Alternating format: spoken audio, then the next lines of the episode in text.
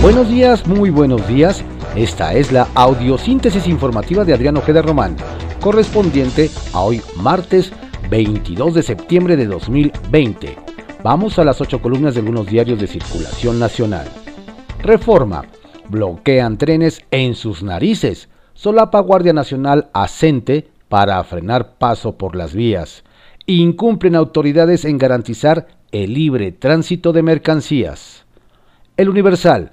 Gobierno de Ciudad de México tiene en la mira a 10 exmanceristas. En la lista de acusados por actos de corrupción están extitulares de la Agencia de Gestión Urbana, de Seguridad, Desarrollo y Obras. Fiscalía señala que será implacable.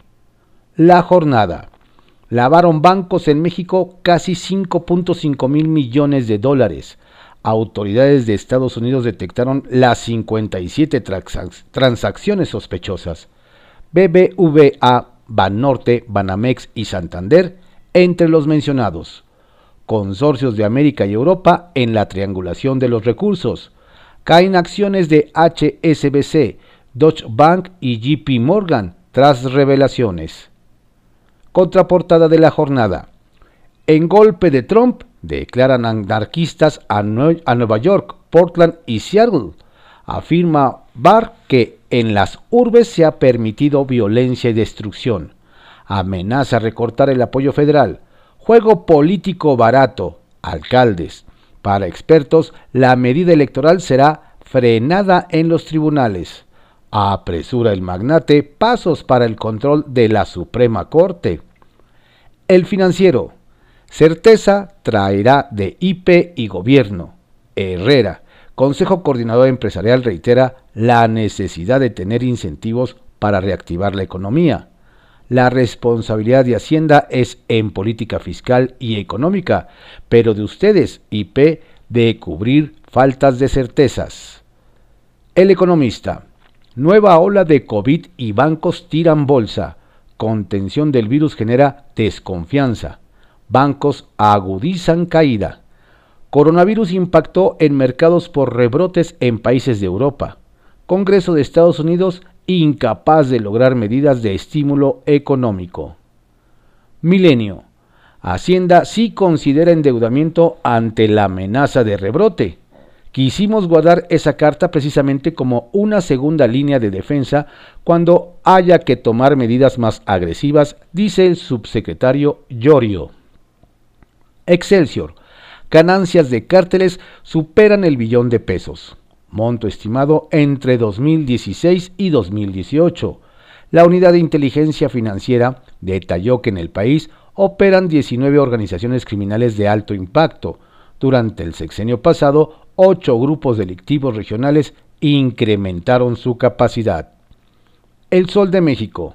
México pedirá préstamos si hay un rebrote adelanta Secretaría de Hacienda. El gobierno evitó subir los impuestos o recortar el gasto, recuerda Gabriel Llorio. La crónica. Ordenan aprehensión del jefe de gestión urbana con Mancera.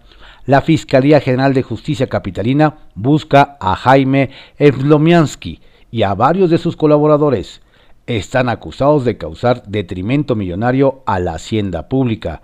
Contrataron asesorías externas por casi 30 millones de pesos, pese a que la Agencia de Gestión Urbana contaba con ese tipo de actividades y era innecesaria su contratación, señaló agente del Ministerio Público. El Heraldo de México. Ante rebrote, a adquirir deuda. El plan B ante COVID. El subsecretario de Hacienda, Gabriel Llorio, dijo que un nuevo confinamiento significa activar estrategias de defensa a la economía. La razón. Adversarios están afuera, responde Delgado a Porfirio. Tres más lo tunden. Aspirantes reaccionan a frontalidad de Muñoz Ledo. Ante acusaciones rumbo a la dirigencia de Morena, señala que hay que tener calma y madurez. Es tiempo de unidad, dice el líder de la Jocopo. Jacob, amenazas no abonan. Gibran ve declaraciones delirantes. Malu Mitcher descalifica imaginación desbordada. Reporte Índigo. Callejón sin salida. el proceso para elegir a las personas que ocuparán el cargo de la dirigencia nacional y de la Secretaría General de Morena no solo ha sido complejo y extenso, también ha generado discusiones y problema entre los militantes, situación que podría resultar contraproducente rumbo a 2021. Diario contra réplica. No me quitarán derecho a hablar, responde AMLO. Intelectuales orgánicos no ven que ya no existe el círculo rojo, señala. El mandatario invita a Enrique Krause y a Héctor Aguilar Camín, a quienes calificó de padrinos en el mundo intelectual, a regresar a la academia y vivir de manera austera. Diario 24 horas. Se embolsa 62 millones de pesos en contratos directos en actual gobierno. Alquila sillas, manteles y monta escenarios. Yasmín Adriana Bolaños ha obtenido en dos años al menos 20 contratos 19 por asignación directa y uno por invitación restringida, con dependencias federales, locales y hasta una alcaldía. En ese lapso recibió 46 millones de pesos como pago por la organización de eventos como El Grito 2019 y el 2020, informes del presidente y el aniversario luctuoso de Madero, entre otros. De acuerdo con la Plataforma Nacional de Transparencia y el Sistema Comprante, Bolaños también es proveedora de la Secretaría de Salud y, según reportes del INE, ha organizado eventos electorales. Ovaciones. Hay 19 cárteles, Cartel Jalisco Nueva Generación y Pacífico Internacionales. De 2016 a 2018 obtuvieron ganancias de un billón de pesos. La prensa. Quiebra la Merced merma en ventas de hasta 70% pone en peligro de extinción a negocios y empleos. Diario Imagen.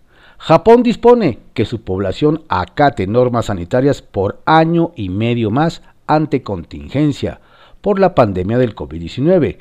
Ciudadanos nipones aprenden a vivir y trabajar con el virus del SARS-CoV-2 que acecha a la vuelta de la esquina. Diario puntual. Confianza en recuperación económica. El buen fin impulsará las ventas y el empleo en el Estado de México.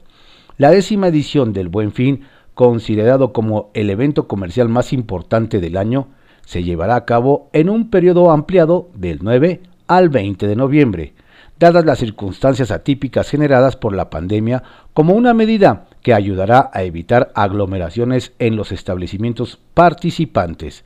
Dio a conocer Juan Felipe Chemor Sánchez, presidente de la Cámara Nacional de Comercio Servicios Turísticos del Valle de Toluca, en rueda de prensa en conjunto con Juan Pedro González, director de Comercio, Marco Antonio Rodríguez Cruz, delegado de la Profeco en el Estado de México y miembros de la Canaco.